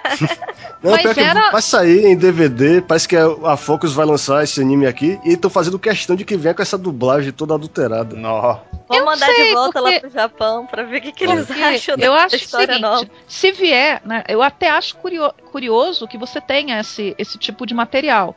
É como lá, né? Tem uma, uma versão italiana da Rosa de Versalhes, foi colorizado. O mangá foi todo colorizado. Eles pintavam e publicavam. Igual a Eu- veio pra cá, né? É, eu adoraria ter essa versão com cores fortes, né? Muito amarelo, muito verde, muito rosa. Uhum. Eu adoraria ter isso em casa, entende? É, é tipo da curiosidade do colecionador. Agora, eu espero realmente se sair a Princesa e o Cavaleiro, que saia, né? É, com mas eu, eu tenho medo da redublagem nacional. Eu acho a dublagem nacional hoje muito inferior à dublagem dos anos 60, 70, 80. Tá? Eu acho, eu não gosto da dublagem nacional atual, sabe? Eu não acho que eles vão fazer um bom trabalho de redublagem caso façam. Mas enfim, antes que se perca, né? Foi a Princesa e o Cavaleiro, o primeiro shoujo que chegou no Brasil, o shoujo anime.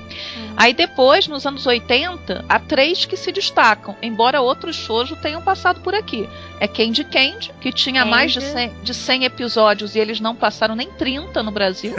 E que Candy Candy, a gente brinca, né? Foi a Tanco que disse Candy Candy é a escravizaura dos animes. Passou no mundo inteiro, Porque passa em todos os lugares. Passa pirata até hoje em alguns países, porque tem uma briga judicial no Japão entre a roteirista e a desenhista. Então, o anime, o mangá, tudo tá congelado. Você não pode relançar Candy Candy, né? Porque.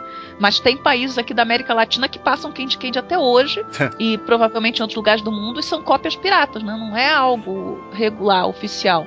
Aqui só passaram acho que 28 episódios. E eu lembro que na minha infância isso parecia uma eternidade. Eu achava que quando eu descobri que isso eram 28, eu imaginei, caramba, né? Só isso. E, e parecia era tão dramático, né? Era tão, era tão é bem intenso. novelesco também, né? Não, Por isso que bem também tem a comparação total. com a escravizaura, né? Se faz A- até a mais pobre- presente. a pobre menina órfã loura, né?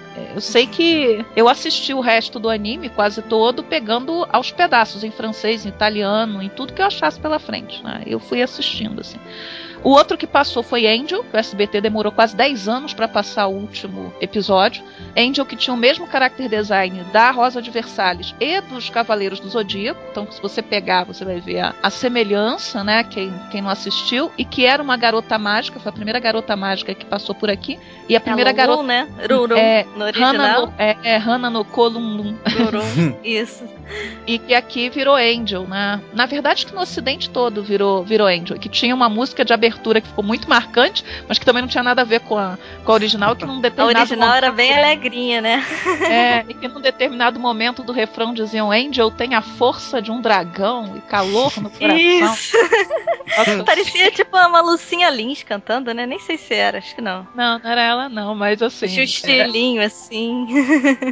muito engraçada aquela abertura, né? Mas bem marcante. Ah, E, é, e uma que os, os meninos ado- gostavam bastante, né? Que conseguiu pegar os meninos e que é de uma dessas, dessas autoras que fazia shows nos anos 50, porque era um mangá dos anos 60 que foi transformado em anime só nos anos 80, que era o Honey Honey, que é da Hideko Mizuno, em que a menina viajava eu amava. inteiro fugindo, né? Que, que o, o gato tinha engolido a joia da princesa do Império Austro-Húngaro, então queriam pegar o gato dela, abrir a As barriga e pretendentes iam atrás dela. Tinha o Fênix, o ladrão, que era super charmoso. Adorava. Aquele- Aquele anime era muito legal, Acho que né? passou Aquela- até o final aqui. Passou. Era- Da, da, da segunda ou da terceira vez que o SBT repetiu, eles já passaram o último episódio. Angel é que demorou 10 anos. Quando eu vi o último episódio, eu nem acreditei que era o último episódio.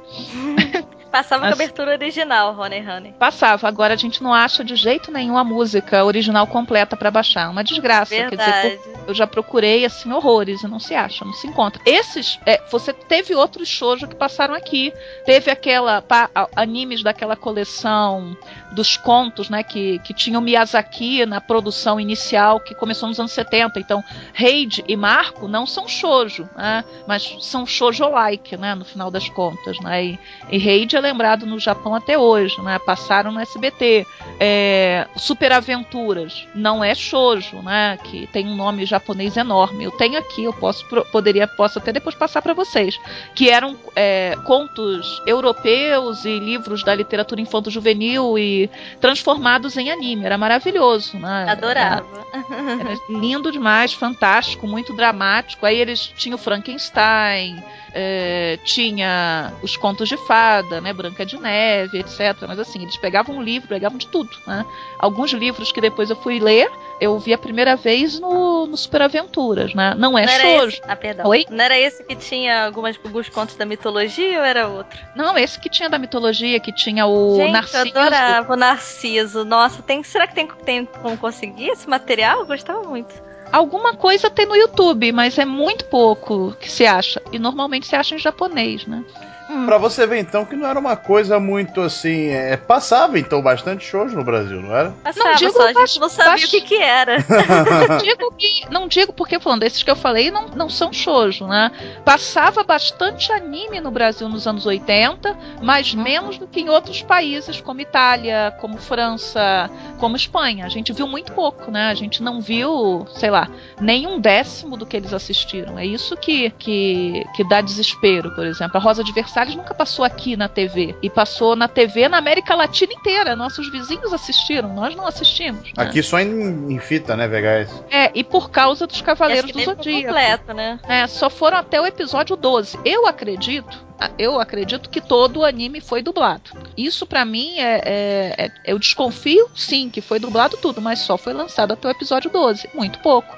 É, e, e dependendo. São quantos mesmo? São 40. 40 não é tanto assim, né? Não, não é. Mas não, não saiu, não chegou. E aí, quando alguém fala assim, poxa, você quer a Rosa de Versalhes no Brasil? Eu quero, mas eu não acho que a Rosa de Versalhes no Brasil tenha condições de ser lançada numa banca de jornal, porque o sucesso da Rosa de Versalhes na Europa, por exemplo, dependeu do anime. O Uhum. anime veio primeiro. Uhum. Aqui não veio, a gente não assistiu. É tipo, por exemplo, na Itália, eles lançaram Hana Oridan, na França também o mangá, mas eles viram o anime. É, a gente não viu, né? A gente não assistiu o anime, não assistiu nada. E determinados materiais, se você tivesse visto o anime no momento certo, o mangá seria um sucesso com certeza. Mas sem o anime fica complicado. O anime serve para essas coisas, né? No, no Ocidente, eu acho. Aham. E você falou do boom de Cavaleiros do Zodíaco. Foi graças a esse boom que acabou chegando aqui o Sailor Moon, em 95, se eu não me engano. E Sailor Moon veio puxado por, por uma empresa que representava a Bandai aqui no Brasil, a Santoy. Veio aqui para vender brinquedos. E o pior é que pareceu fazer sucesso entre o pessoal, mas só porque os brinquedos não venderam, acabaram não trazendo as outras temporadas, que a gente só, só veio a assistir anos depois aqui no Cartoon Network. Eu acho que isso, isso aí é uma falta de visão tão grande, sabe? Mas o mercado de anime no Brasil realmente ele ficou embotado. Ele, para mim, ele não, não se desenvolveu. O mangá se desenvolveu, o anime não se desenvolveu como mercado. Uhum. Agora eu me pergunto realmente se foi Cavaleiros né, que impulsionou a chegada de Sailor Moon. Se Sailor Moon chegaria de qualquer maneira, porque Sailor Moon estava em evidência naquele momento no Ocidente, entende? É, Talvez. Cavale- Cavaleiros foi, né? Foi um impulsionador é, da atenção sobre os animes. Mas eu não sei realmente se, se há essa, essa dependência, né? De falar assim, ah, foi porque Cavaleiros veio que tal anime. Eu acho que animes Cavaleiro-like, né? Sim, né? Então o Churato, sim. Uhum. né? Eu acho que teve muito a ver, ou aquele que era ruinzinho, eu gostava de Churato. Então aquele Samurai ruinzinho, Warrior. Samurai Warriors. Eu acho que Adorava Samurai isso. Warriors, Samurai Warriors. que eram por Eu gostava porque tinha umas ilustrações deles de bichonem, todo bonitinho, de roupinha, assim.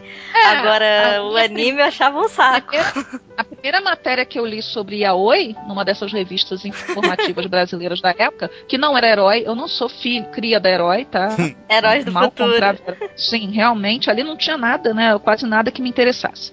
Mas enfim, é, é, foi a, a primeira matéria que eu li sobre Yaoi foi usando ilustrações de Samurai Warriors.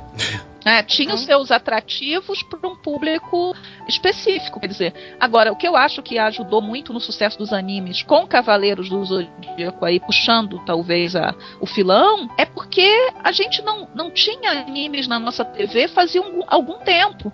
E, e as pessoas sentiam falta disso, sabe? É, o anime ele tem, tinha um diferencial, quer dizer, as pessoas pareciam, é, mesmo com cabelo azul, cor de rosa, extraterrestre, elas pareciam humanas, elas tinham sentimentos, elas morriam, elas sofriam. É, os vilões né, não eram simplesmente aquele cara, tipo quando a gente pega o esqueleto do He-Man, né, que olha pro espelho e fica e dá uma risadinha e fala, ai, como eu sou mal, quer dizer, olha a dignidade de um Vossa Não, malvadeza. é indigno, falsa malvadeza. Isso é indigno, sabe? Aquela história do, do fulano dá, um, dá uma pancada num, num, num vilão, aí o vilão cai lá dentro da poça de lama, acabou a ameaça vilanesca do cara pelo dia, né? Por dia. Não, você vai prender o cara? Não, não, voltaremos a nos encontrar no próximo, ah, uma próxima vez. Como assim voltaremos a nos encontrar uma próxima vez? Quer dizer, esse tipo de trama rasinha, né? Que, que a gente pode até rir, né? Quer dizer, o pessoal tá discutindo. né? É, que a gente tá- o pessoal tá discutindo muito Thundercats hoje, etc. Eu assistia Thundercats, eu ria muito do Munra e tal. Mas enfim, quer dizer, a coisa não tinha um desenvolvimento de história como os animes ofereciam. Mesmo um Robotech, né? Que foi um dos, dos últimos animes que chegaram aqui antes do boom de Cavaleiros, né, antes do hiato, né? Do, do hiato aí de, de alguns anos. Mesmo o Robotech sendo aquela coisa toda montada, né? Vindo dos Estados Unidos, etc. Ah, tá. Aquilo te deixava é, te deixava mobilizado, né? Eles não conseguiram Macross. diluir. A, é, Macross chegou depois. Eu vi as duas versões. antigo. Eu vi a versão É, Robotech foi o primeiro, Robotech na. Globo Uhum. Eu vi a versão Robotech que eles faziam aquela, aquela montagem com outros, com Mosqueada e outros dois Uhum. E animes, Southern com nome, Foi- é, foi com Southern nomes Cross em inglês. É. Eu adorava Robotech, porque a gente estava tão carente de anime, fazia tanto tempo que você não tinha nada, né? Em que você tinha tramas, em que você tinha personagens adultas, em que você tinha gente, né? Que, de quem você poderia gostar. Eu não gostava do protagonista, acho que o protagonista é um mala sem alça, é o da Lin Mei. Uhum. Mas você tinha um conjunto de personagens, né, interessantes, né? O Maximilian, que era o piloto, a, a moça extraterrestre casa com ele, né? A Glória, né? A e, Missa, e a né, própria Misa Hayase, né? Eu gostava muito. né, Era um pessoal que, que, que você gostava de acompanhar. Quando o Roy Fokker morreu, que eu fiquei chocada. Oh, morreu? Como assim? Morreu? Assim, do- tomou uns tiros, né? na- na- Enfim, quer dizer, é, você tinha um, um drama e um aprofundamento que os Problemas os, de os verdade. desenhos né? americanos não tinham, quer dizer. Aí de novo a gente entra naquela questão, o público tá crescendo. Quando eu comecei a assistir Cavaleiros, é, eu tava na faculdade, né, no início da faculdade de História, aí eu pensava assim, pombas, esse troço é muito ruim, cara, é muito ruim, mas é anime. É muito ruim, mas é interessante. A gente acompanhava na, na manchete, né? Manchete repetindo e repetindo e cortando e repetindo e repetindo. Eu assistia Cavaleiros do início ao fim. É, né? e o sucesso de Cavaleiros é, levava eles a, trave- a- a trazer pro Brasil coisas que se parecessem com Cavaleiros, mesmo que não fosse daquele gênero. Eu acho que, por exemplo, É. não, só- não só Shurato e Samurai Warriors, que são os mais obviamente semelhantes, mas eu acho que eles ficaram procurando séries que tivessem muita ação, muita violência e que desse pra vender brinquedo. Agora, Sailor Moon, por exemplo, não tinha violência, por exemplo, mas eu acho que ele veio. Putz, Meu, é, Sailor Eu- Moon era eu- inevitável, realmente, como você sei. falou, que viesse aqui. Só que eu acho que eles pegaram Sailor Moon porque tem aquele negócio de enfrentar um inimigo, cada guerreira tem um golpe, e tem os inimigos cada vez mais poderosos, sei, power-ups. Sailor Moon tinha aqueles seus atrativos, né? De, de quase Super Sentai, né? Que, e a gente não pode esquecer que a Manchete tinha trazido aquela batelada de Super Sentai antes. Foi. Foi antes de Incluindo Cavaleiros. Patrini, né? que deu Né? identidade aí com o. É, Patrini é, tem. Exato, quer dizer, eu Ah, acho que esses, a né, gente com Sailor quando Moon. fala. é, o pessoal pensa em Cavaleiros, mas esquece que o caminho na, na manchete já estava aberto desse, por esse material Super Sentai. Fora outros animes que eles passaram esporadicamente, inclusive o, a- uma, das, uma das versões do Capitão Harlock, do Rei Foi, do fa- passou o filme, o filme Arcádia da minha juventude. Na mesma época eles passaram Exato. também o filme de Marco que você mencionou. Era uma versão bem É, condensada da mas série Marco, inteira. é, É. mas Marco tinha passado no SBT a série completa. A série De, completa. sei lá Ah, quantos episódios. pois é, No porque início aqui, dos anos 80. É, foi porque o nome da É série no- na fita de vida era dos Apeninos aos Andes. Eu lembro que foi a Everest Video que trouxe. Porque lá no, no SBT, lá no início, eles passaram Marco com o nome de Marco e seus, sei lá, trocentos episódios, que eu também não lembro. A criança, né? Uma das coisas que, que, que, eu, que eu falo que a temporalidade, o tempo, é, ele existe, né? Ele é concreto, mas a nossa percepção do tempo, ela é muito pessoal, né? Então, por exemplo, Marco parecia infinito pra mim, né? Muitos episódios, uma grande novela, mas eu não sei quantos episódios tinha, Marco. De repente eram só eh, 20 episódios, né? Não acredito que fosse, mas, enfim, parecia uma série grande, né? Gigantesca, dramática. A Manchete trouxe muito anime que eles jogaram a programação ao longo aí do final dos anos 80, início dos anos. Fora, fora o que eles passaram mesmo correntemente nos anos 80. Patrulha Estelar, por exemplo Uhum. que muita gente adulto parava para assistir Patrulha Estelar. Tá? E, Uhum. e o pessoal espera né, de- desse caminho que a Manchete foi preparando para Cavaleiros. O boom de Cavaleiros, eu acho que se deve muito ao hiato, das pessoas estarem sem, né, durante muito tempo, Uhum. sem um anime passando. Mas a Manchete abriu o caminho aí com aquele Super Zentai, eu acho que ela já sedimentou um público para um Moon ou para um Cavaleiros, ou seja lá o que for. né? Acho que eu tô. Foi. Também Monopolizando. teve É. Cavaleiras Mágicas de Reiato, não foi? Foi É, mais pois é. Foi a primeira obra do clã pra No chegar SBT. aqui. No SBT. No SBT, quer dizer. E aí você vê, né? Acho que você tinha falado comigo antes, ontem, né? Você escolhe um material que tem alguma, né? Que são relativamente parecidos, né? Que é o trabalho equipe, que são as- é o anime de garotas mágicas. Mas tradicionalmente o primeiro, o primeiro gênero de anime shoujo que foi feito é o garotas mágicas, né? Aham. lá desde os, os- os anos 60. Em 66, eu acho que foi o primeiro anime. É Garotas Mágicas, né? Mahou Tsukaiseli. Só que um outro tipo de garota mágica, né? É, é, é tipo esse Suga Suga Rune que sai aqui. Uhum, Suga é. Suga Rune é uma homenagem a esses primeiros Shoujo, no fim das contas, né? A princesa que vem de outro planeta e que tem que cumprir uma missão na Terra para poder ser rainha no seu no seu mundo de origem, normalmente é, é, é uma trama pa parecida. E às vezes ela tem uma vilã que quer o lugar dela, ou uma competidora, né? É, tipo ainda tem né? aquela cena de transformação que a gente associa muito a garotas mágicas hoje em dia, né? Também. É que, mas que é que começou com o Gonagai em, Kutihanen. Kutihanen não é uma garota mágica, uhum. mas Kutihanen foi pensado a princípio para ser garota mágica. Né? Eu, eu acho o Gonagai um gênio. Né? Acho ele, ele é o. Ai, qual é o, o criador lá do, do Homem-Aranha? O Stanley. Que é, é, ele é o Stan Lee do, do mundo dos mangás e animes. O sujeito é, é uma figuraça de marca maior. Então, Fala. sobre o que você estava falando do merchandising, que Sailor Moon não vendeu tanto merchandising, acho que é porque nem tinha tanto merchandising. Eu ia na loja não procurando, tinha, às vezes encontrava uma bonequinha ou outra. É, encontrava uma bonequinha, comprava, sabe? Ou então teve uma vez que eu deixei para comprar no dia seguinte, eu não encontrei mais, sabe? Era bem rápido que ia, as poucas coisas. Eu, é, eu não Eu acho muito assim. falacioso essas, essas coisas, porque você não teve nem lançamento de brinquedo foi muito pouca coisa que saiu, nem teve campanha comercial falando desses brinquedos. Então, eu acho que essa história do ninguém quis comprar, por isso acabou, para mim isso é desculpa para um, um, planejamento errado de mercado. Como eu considero mentira, e eu e geralmente o desafio, quando a pessoa fala o desafio, me mostra fonte, uma fonte válida, não, uhum. ah, eu estou dizendo porque eu ouvi dizer que Sailor Moon dava traço de audiência, tá? Não tinha audiência para Sailor Moon no Brasil. Geralmente é gente que não gosta de shoujo que fala isso, né? Que Sailor Moon, ninguém assistia Sailor Moon. Eu acho até mais fácil o anime não dar certo e as bonequinhas darem certo, porque eram muito bonitinhas. Não sei que menina, né, querer ter aquelas coisinhas bonitinhas, do que, sabe, do que você falar menina isso. Menina ou menino. Né? Meu, é. meu marido, ele tinha duas bonecas, ou uma boneca de Sailor Moon que ele comprou. Né? Tô falando ele das gosta traquitanas, né? Aquelas traquitanas, Sim, assim, mas, mas é, não chegava nada. Se a gente vai hoje a uma loja de brinquedo, né, e eu, eu olho sempre as lojas de brinquedo, você acha muito pouco material derivado de anime. A gente tem achado hoje muita coisa de Naruto, por exemplo, de material escolar.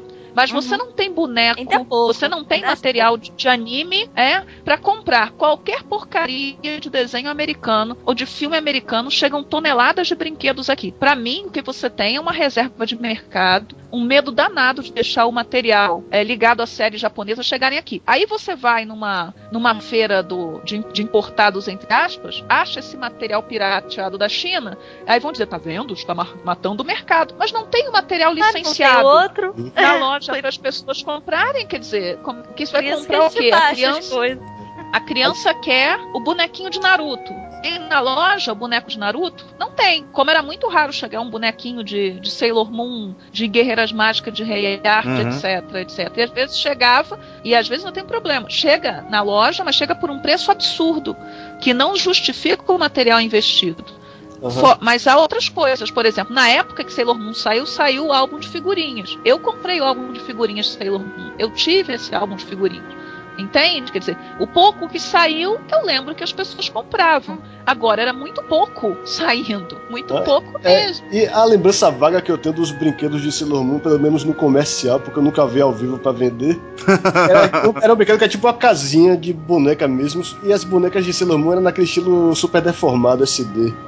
Eu me lembro vagamente de ter Serena, Sailor Moon e a gatinha Luna junto dela. Nunca vi isso numa loja, teria eu juntado todo o meu dinheirinho da pra comprar, porque não é, tinha. Não é, eu, me lembro do, eu me lembro eu até nunca... da, da, musiquinha do comercial. Meu irmão, acho que ele deve se lembrar também. eu, eu nunca vi, eu realmente não lembro da propaganda. Posso estar esquecida, tá? Não é questão do não existir, mas esse material eu nunca vi para vender. Porque é. há coisas, por exemplo, que chegavam em determinados lugares, talvez tenham chegado em São Paulo, mas não tenham chegado no Rio, ou hum. na Bahia, ou em Brasília, ou seja lá o que for. Até, não sei se vocês sabem, mas você mora na, você mora em Salvador, Salvador. não é isso? Mas, por exemplo, na época de Cavaleiros, não tinha TV Manchete pegando em Sergipe, por exemplo, que era do lado. É. eu tinha, lembro que eu tinha. É, eu até comentei no podcast passado que a gente perdeu a retransmissora da da manchete aqui, no meio de Cavaleiros, e só quem tinha parabólica viu a série até o final. Exato. Eu lembro que o meu. Eu tinha um priminho pequeno que veio passar uns dias no Rio, era um garotinho de 6, 7 anos na época. Ele era louco por Cavaleiros, ele se apaixonou por Cavaleiros e não tinha TV Manchete em Sergipe. Quer dizer, então, como é que você vai, por exemplo, acompanhar? Até hoje, o pessoal diz que passou, o último episódio de Zillion foi exibido. No Rio de Janeiro não foi. Uhum. Ou quando passaram a primeira série de Patrulha Estelar, passou no Rio de Janeiro? Passou. Eu conheço gente que assistiu, mas era gente que morava na Zona Sul. A Manchete não transmitiu a primeira série de Patrulha Estelar para o Rio de Janeiro inteiro, que para o resto do Brasil. Quer dizer, então é, era muito a coisa é muito precária. Quer dizer, se você não tem é, a maioria dos estados assistindo a TV Manchete, como é que você vai querer né, que, que, o, que o bagulho, que o, o anime venda, que, o des, que, que, as coisas vendam? Tá muito difícil, eu acho. Né? Quer dizer, é um problema bem sério.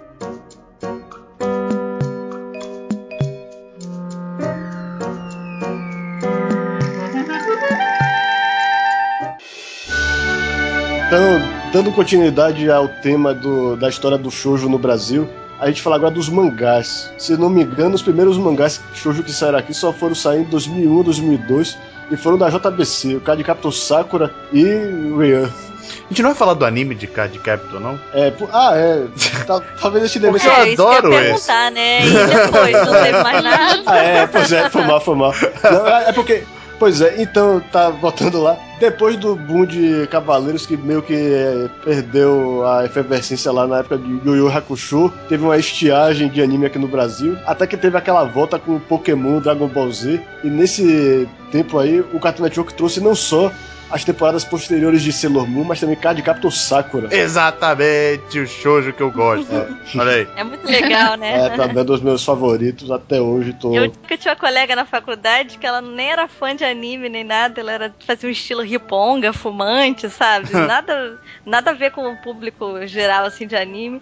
E ela falava que se ela pudesse escolher um mundo pra morar, ia ser um mundo de, de Sakura, onde tudo era fofinho, onde a comida é. era sempre gostosa.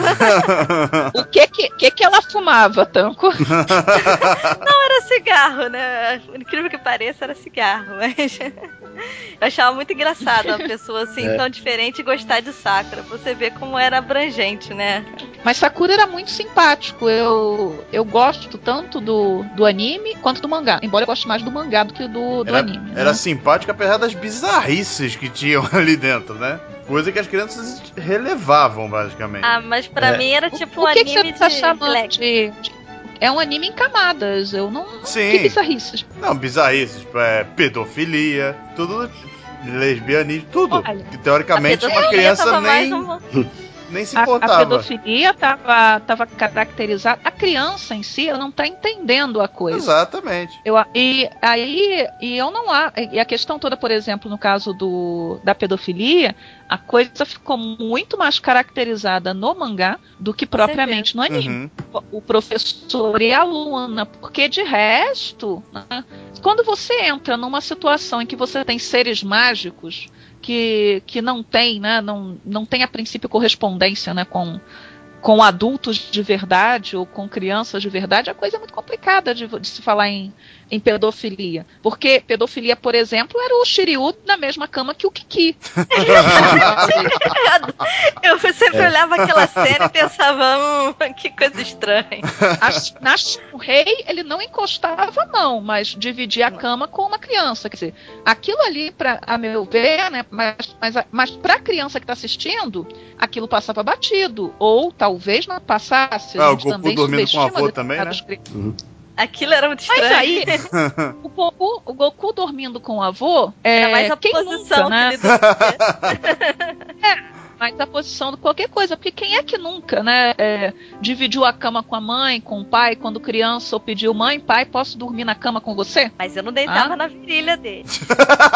Sim, mas aí é o, é o diferencial, né, do, do, do Goku lá, e, enfim. Uhum. Mas é, é aquilo, né, quer dizer, são, são coisas, agora, você ter um adulto estranho, né, que não é teu irmão, que não é Verdade. teu pai, que dormindo na mesma cama que você naquela posição, É, isso Ah. é, muito, é muito mais é, sugestivo da coisa, né? Ele Não dormia tô assim dizendo. com o Mu, que era o papai dele, tava com saudade. Então, é assim, quer dizer, eu acho que, que Sakura, né, no final das contas, aquelas temáticas de Sakura, elas passavam muito batidas ali né, pro, pro público em geral.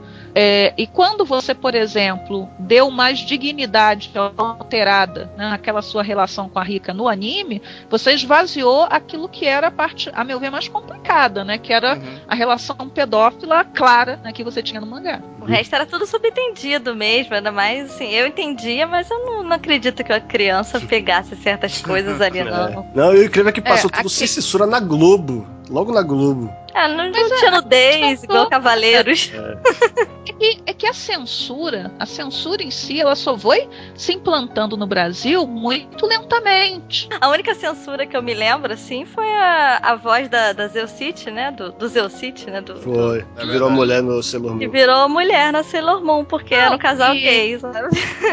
Não, e é, é curioso, porque só era um casal gay no anime, não no mangá. Uhum. No É- é mangá ele era mais, mais No- genérico. Os assim. temas, é, os temas mais complicados e espinhosos de Sailor Moon, se é que a gente pode falar assim, eles foram criados pro anime, eles não estão no mangá. E pra mim foram criados pro anime pra tentar pegar um público mais amplo, né? Então, por exemplo, o público de Aoi que poderia não curtir o mangazinho da Nakayoshi, vai assistir o anime, né? Quer dizer, Ah, com certeza. Eu- é, é curioso isso, né? Agora, eu acho que essa questão da censura, né? Ela é tão escrota, sabe? Em que a gente, a gente assistiu nos anos 80 animes que chegavam aqui sem censura nenhuma.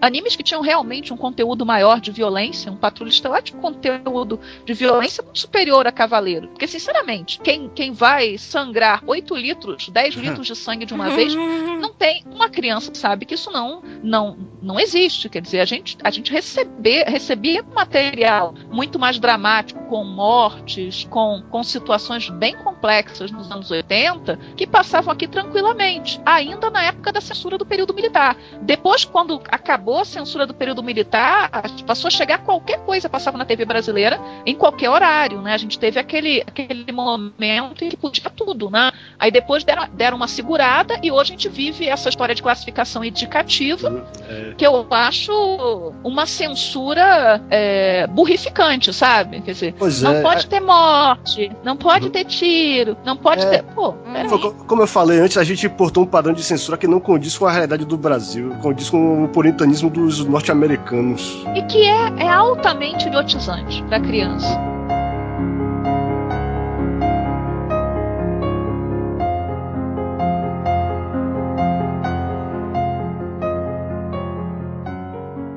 Então, dando prosseguimento ao tema do shoujo no Brasil, a gente va- vai falar agora do- dos primeiros mangás shoujo que saíram aqui. Só foram sair, se eu não me engano, em 2001 ou 2002.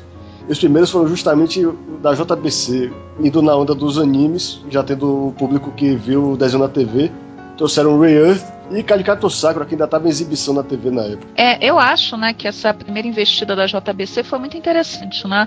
E até a opção na época, e isso é muito contestado hoje, e etc., que era de você usar os nomes que, que foram usados na TV brasileira nos mangás, né?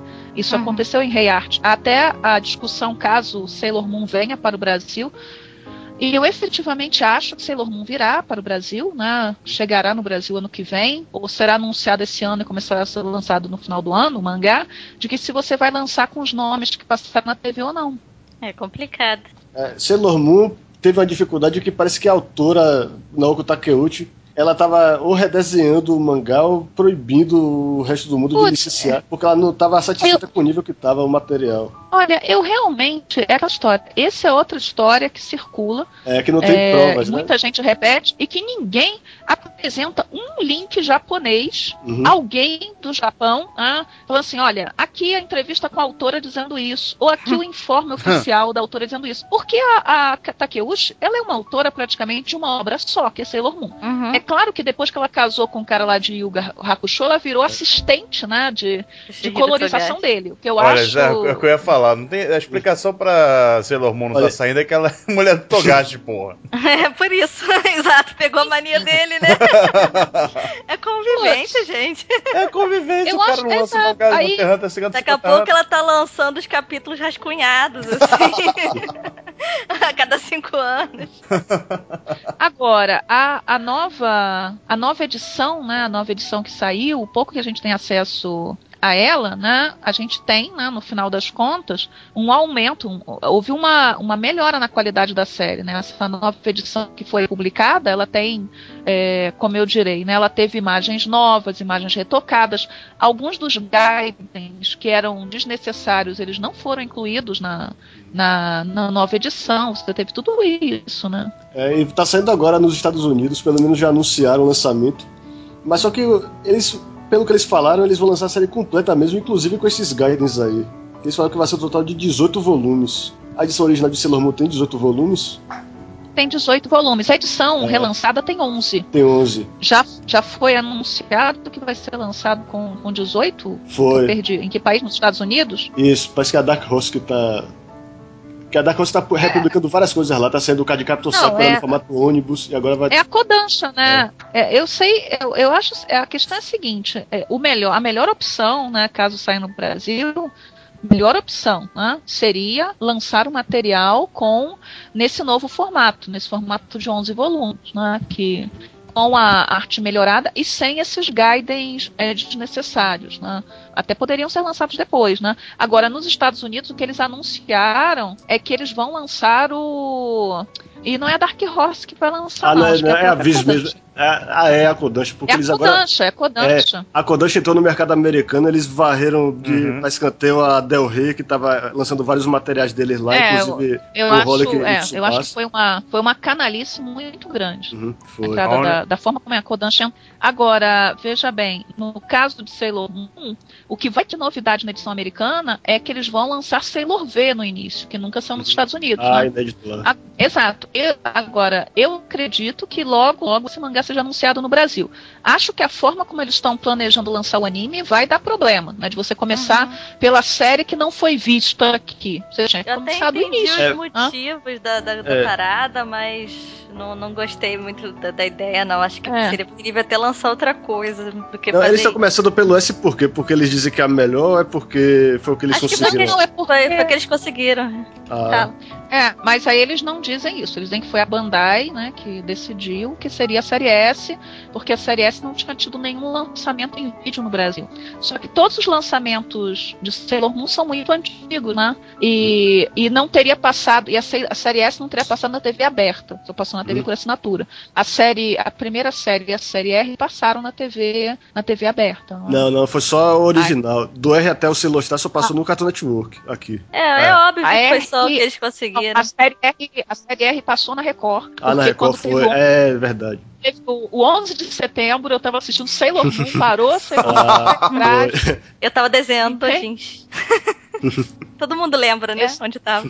Sim. Exatamente. Aí eu, eu- a questão a questão toda é que eu acho que foi o que eles conseguiram nesse momento. Porque Sim, na Europa, foi. por exemplo, o relançamento está sendo total, né? Do início ao fim, na Itália com os, os artbooks de Sailor Moon vão ser lançados esse ano. Então você vai ter uma festa enorme. Sailor Moon teve público no Brasil. Ah, não se aproveitar disso é que é um problema, mas a gente sabe, né, como é que a coisa funciona, né? Na, ve- na verdade, ela não funciona no Brasil, é muito complicado. Tem um bando de órfãos. Agora-.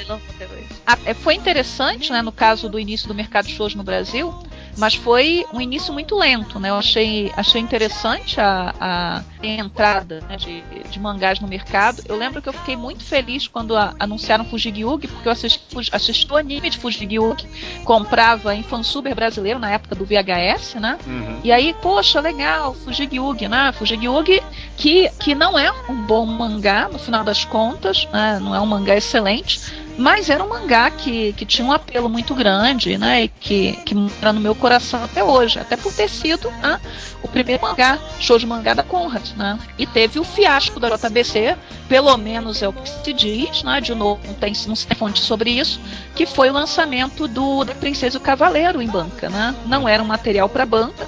A gente depois comprovou que o problema não é Tezuka, a Tezuka vende, mas desde que tenha um tratamento adequado e lançado no lugar adequado, né? Pois que seria é, a tipo, livraria. É, foi como o caso de Buda na Conrad também, né? Uhum. É, aí, aí o que que é o, o que que alguns dizem não vende porque é shoujo não vende porque é shoujo, não vende porque está no lugar errado, da forma errada. Eu particularmente acho que se você jogar a Rosa de Versalhes na banca, de qualquer maneira, não vai vender o que eles esperassem, o que eles esperam. Eu acho que, por exemplo, quando você escolhe principalmente um clássico, né, um mangá clássico que só quem é muito velho lembra, ou só, enfim, você tem que lançar com o devido cuidado, você tem que escolher bem o material. Agora, Fushigi Yugi, é, o interessante é que quando o Animanga estava publicando o Rama aqui, eles fizeram uma pesquisa entre os leitores para saber que título queriam que eles lançassem aqui. Fushigi ganhou essa eleição, só que ainda assim não fizeram nada, acabaram não trazendo. Aí quando Puts, a Conrad mas... foi. É, o, que, o, que o editor da Conrad na época, é, Sidney Guzman, falou lá no MDB, foi que quando eles foram negociar com a Viz, outros mangás, empurraram o Fushigi para eles, eles pensaram, ah, aquele mangá que ganhou aquela eleição da Animanga, é, bora publicar isso aqui. o interessante é que muita gente falava que tinha boatos sérios de que Fushigi vendia muito mal e tal, só que Fushigi foi publicado até o final, e Dr. Slump não foi por exemplo. Pois, exato. E por quê? Isso daí, pra mim, é a mentira, entende? Tem gente que fala assim, ah, Fushigi não servia, o cara não gosta, né? Nem pra, servir de calço de mesa. Ah, eu, eu, eu cheguei a a ouvir isso de gente o que, que não era o público do mangá que não gostava de shoujo. Ah? É, Fujigyu, quando eu conversei com um dos editores lá da Conrad, né, que foi quem me passou o lançamento de Paradise Kiss. Na época, o meu blog foi o primeiro né, lugar onde se anunciou o lançamento de Paradise Kiss. Foi o único, acho que, lançamento exclusivo, né? Que eu posso dizer que foi o show de café que deu. É, ele diz o seguinte: Fujigyug não era um campeão de vendas, mas estava longe de vender mal. Nunca encalhou. Por isso foi até o final. Só que você, você te, tinha uma série de boatos que corriam e que de novo caía naquela, né? É, realmente é um problema esse negócio daqui não ter número, não ter pesquisa, não ter nada, porque a gente fica sempre no, no vácuo quando a gente tem que falar sobre alguma coisa do tipo, assim, sobre o que vendeu, o que deixou de vender. É sempre assim, sempre na, é. na, na, escuridão, igual com Gravitation, que foi o único BL que foi publicado até agora, né? Que vamos lançar e, o Blood Honey. E o pessoal insiste que não vendeu. Insiste que não vendeu, que foi um fracasso, mas também foi até o volume 12. Falar que shoujo não vende hoje em dia é meio errado, né? Porque você vê a quantidade de, gente, de quantidade de, de títulos shoujo que tem na banca é uhum. impressionante de competir com os mangás shonen, sem nem o que seja. Esteja na banca, é muito manga shoujo que vem sendo lançado pela Panini, por exemplo, que lança bastante manga shoujo uhum. hoje em dia. É, nenhuma. Uma das coisas que eu sempre digo e repito desde a época, né, desde muito lá do início dos primórdios, é que editora não é casa de caridade, gente. Se o troço não vende, eles não vão trazer. Uhum. Eles não vão trazer, ninguém faz. É, é um negócio. É por isso que fala assim: ah, tal editora, editora ruim, ela cancela mangá, ela cancela tudo. Pega qualquer mercado do mundo. Você tem cancelamento de mangá. Desculpe, é tua série favorita, mas pode acontecer dela não vender. É, incompreensível é um cancelamento quando você tá faltando um volume só. Aí eu acho uma grande sacanagem. Tá faltando um volume? Publica essa bodega. Que é o que aconteceu com o título que eu comprava nos Estados Unidos, que era o Walking Butterfly. O Walking Butterfly só tem quatro volumes. A editora só publicou três.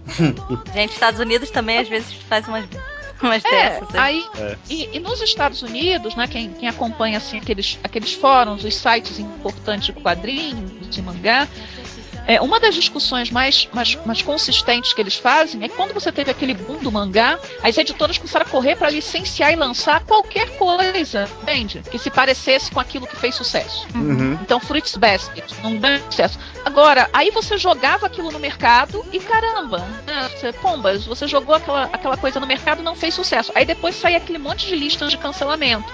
Por que, que eles estavam cancelando? Porque eles fizeram investimentos é, errados. Né? Isso acontece. Uhum. Né? Isso, isso aí, isso acontece muito. No caso da Panini, né, que, que é a editora que publica shoujo de forma consistente no Brasil, a JBC para mim, ela publica shoujo por publicar, né? Ela teve o mérito de publicar Fruits Basket. Fruits Basket, isso é importante a gente falar. É, só chegou aqui porque houve uma campanha intensa dos fãs, não essa coisa de, de ficar só na internet. Ah, eu vou comprar, ah, eu vou comprar e depois ficar ficar perguntando onde é que eu baixo a edição uhum. da, JBC. Eu acho isso uma sacanagem enorme. Às vezes escrevem para mim, ai, ah, onde é que eu baixo tal, tal mangá? Eu falei, não pra sei, mim tem na banca. Uhum. Olha só, tem, tem, tem, lá na banca. Aí a pessoa diz, você é grossa, você não quer responder. Mas, poxa vida, o mangá tá sendo mal publicado, mal traduzido, mal editado. Eu acho que isso justifica, uhum. de uma certa maneira, que você procure outra fonte. Agora, é. se tá saindo direitinho, você vai atrás, por quê? Agora, por exemplo, Fruits Basket, né? Por que, que a campanha deu certo?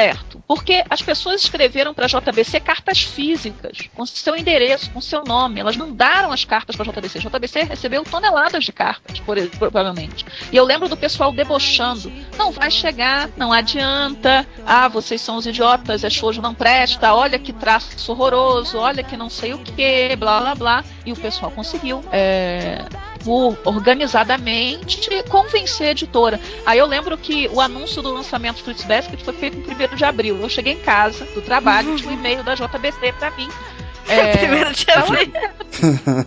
a que Fruits Basket ia ser publicado. Eles mandaram a notícia para alguns sites. Na época mandaram para mim também, mas não foi algo exclusivo, né? ah, mas já foi legal, né? Tempo. Contato e tal. Eu, eu, hã? hã? Como? Onde? Quando? A primeira de abril, isso é sacanagem. Estão querendo debochar da minha cara, né? Mas não é, efetivamente. E foi o quê? Foi o primeiro mangá da JBC com distribuição nacional. Foi Fruits Basket. E saiu no Brasil inteiro. Agora, né, a gente nunca vai saber se vendeu aquilo que a editora esperava. Ou seja, e no caso da JBC, né, a impressão que eu tenho é que a JBC sempre espera que os seus mangás vendam muito.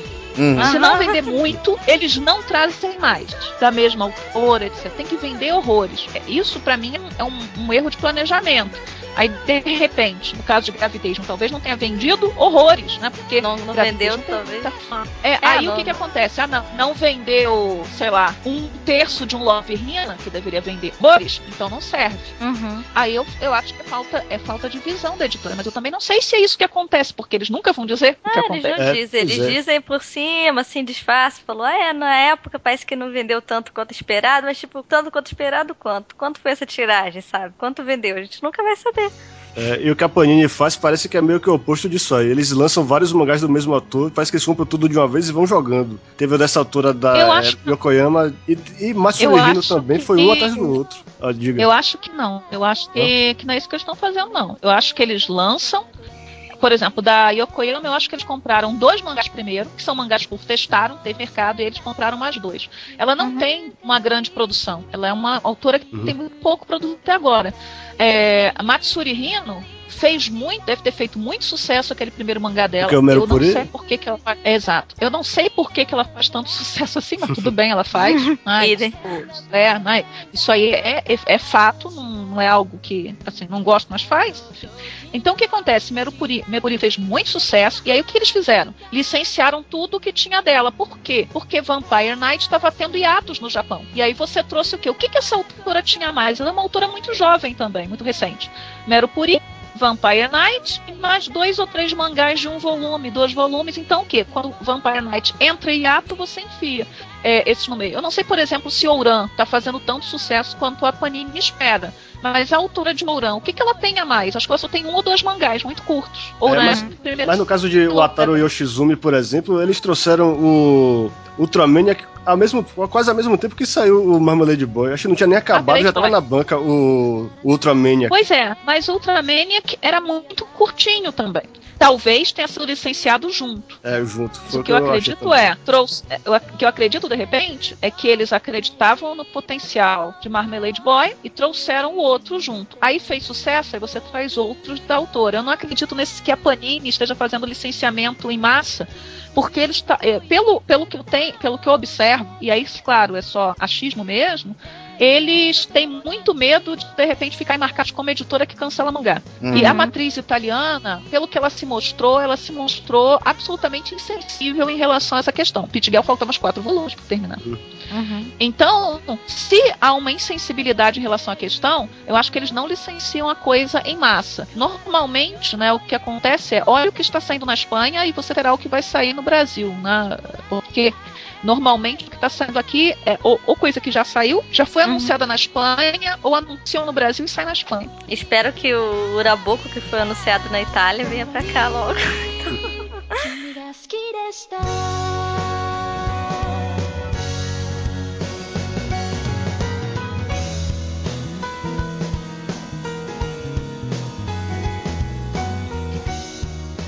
Mas o que que falta, então, a gente publicar aqui? Porque a gente sabe que tem um mercado hoje, hoje com bastante título sendo licenciado, é, bastante oportunidade de coisas de diferentes estilos para você comprar e ler.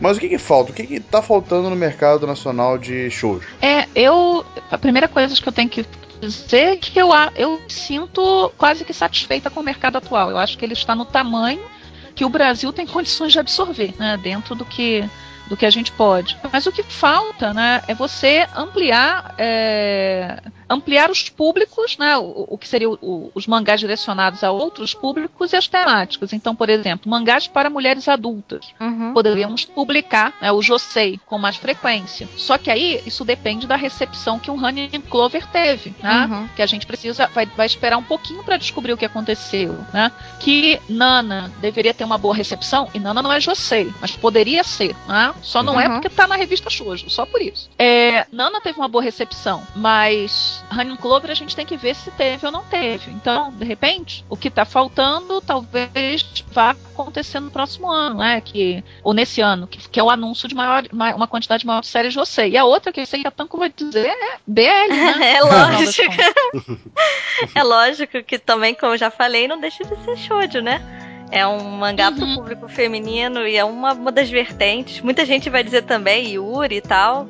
Mas eu, eu sempre que eu falo, né, que, que falta BL, as pessoas dizem, ah, não, tem um monte de BL. Aí eu, eu pergunto, onde, onde, é que tem? Onde é que tem que eu quero? Oran, Oran Host Club, né? Quando o pessoal é, reclama do é BL, lançamento é da, lançamento da Panini. A Panini agora né, só fica lançando esses mangás de boiola, né? Só fica lançando Yaoi. Cadê? Onde? Eu falei, cadê, o, cadê ah, o Yaoi? Yaoi, além de Gravitation em cores diferentes, né? Blue, Red e a série. Então, acho que é um mercado que ainda tem que ser testado também, né? Igual, é. igual o mercado de José, a gente não, não, não, tem certeza do que a gente pode falar. Uhum. Eu posso falar assim, pelo que eu, por quem é convivo, mas eu não sei. O mercado é muito mais amplo do que o, uhum. o público do meu site, minhas amiguinhas, sabe? Então a gente. Exatamente. Bom, eu acho que tá faltando Nodame Cantabile no Brasil. Eu adoro essa série, queria muito que viesse aqui. Infelizmente, eu não sei eu... se eu posso contar com a exibição do anime no Animax como promoção pra série, porque o horário é ridículo. Eu acho que nem, não, não pode contar. E eu teria muito medo de lançar Nodame no Brasil. Por quê? Muito medo mesmo. Por quê? Porque Nodame não, não tá fazendo uma carreira, como mangá, não tá fazendo uma carreira internacional muito consistente. É, a gente nunca, não teve confirmação de cancelamento nos Estados Unidos, teve aquele rolo da entrada da Kodansha, mas uhum. o mangá já estava parado há mais de um ano antes do anúncio da Kodansha. Uhum. Eu acho Nodame um mangá muito longo para que você arrisque Nodame agora, né? entende? Acho que você tem que criar um público sei para dizer, olha, toma Nodame. Então, acho que antes Nodame, é, Kimi Lapeto, por exemplo, talvez fosse a opção para mim, né? Eu acho também. Eu acho que Kimi Lapeto ia ser interessante, uma opção bem diferente, né, do que a gente tem por aqui. Aqui também não tem muito Steam Shoujo, né? Podia ter também. Ah, que sim, são né? aqueles shoujos mais mais eróticos, mais Steam Shoujo. Se a gente entrasse aí, né? Eu falando, eu, eu, uma outra autora é Kaiono. Qualquer é, coisa. Eu aí eu diria Kaiono. qualquer coisa da Kaiono. ela é uma excelente desenhista, eu tenho uma implicância com ela.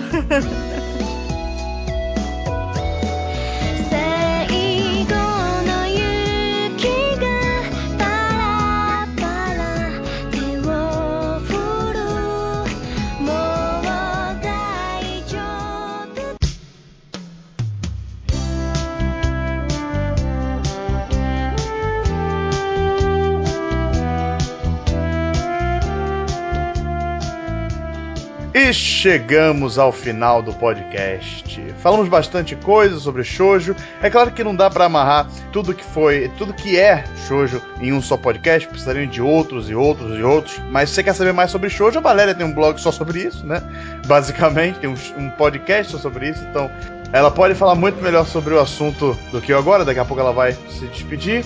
E é isso aí, agradeço a todo mundo que participou aqui, vocês, vocês estão ouvindo. E vocês aqui, gente, que estavam aqui na, na, mesa de discussão. Valeu, Gustavo, mais uma vez, né? Valeu, muito obrigado pela presença de vocês duas aí também. Eu, pra mim é, é sempre um prazer falar de mangá e anime, mas hoje o mangá é algo que eu nunca tive muita chance de discutir no podcast. Eu tava muito ansioso para falar.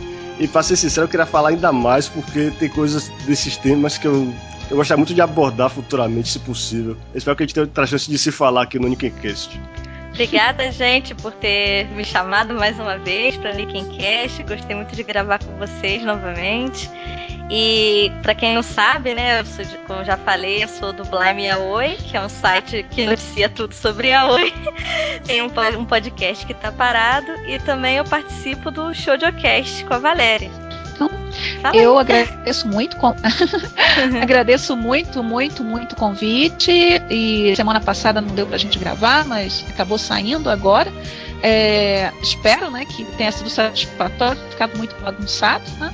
Quem quiser é, manter contato, né, tem o, o, site, que é o Shoujo Café, então shoujo e café.com.br, vai cair lá conosco, e a gente tem o ShojoCast, que participa a Tanco, e a Lina, que infelizmente não pode, né, não pôde estar aqui.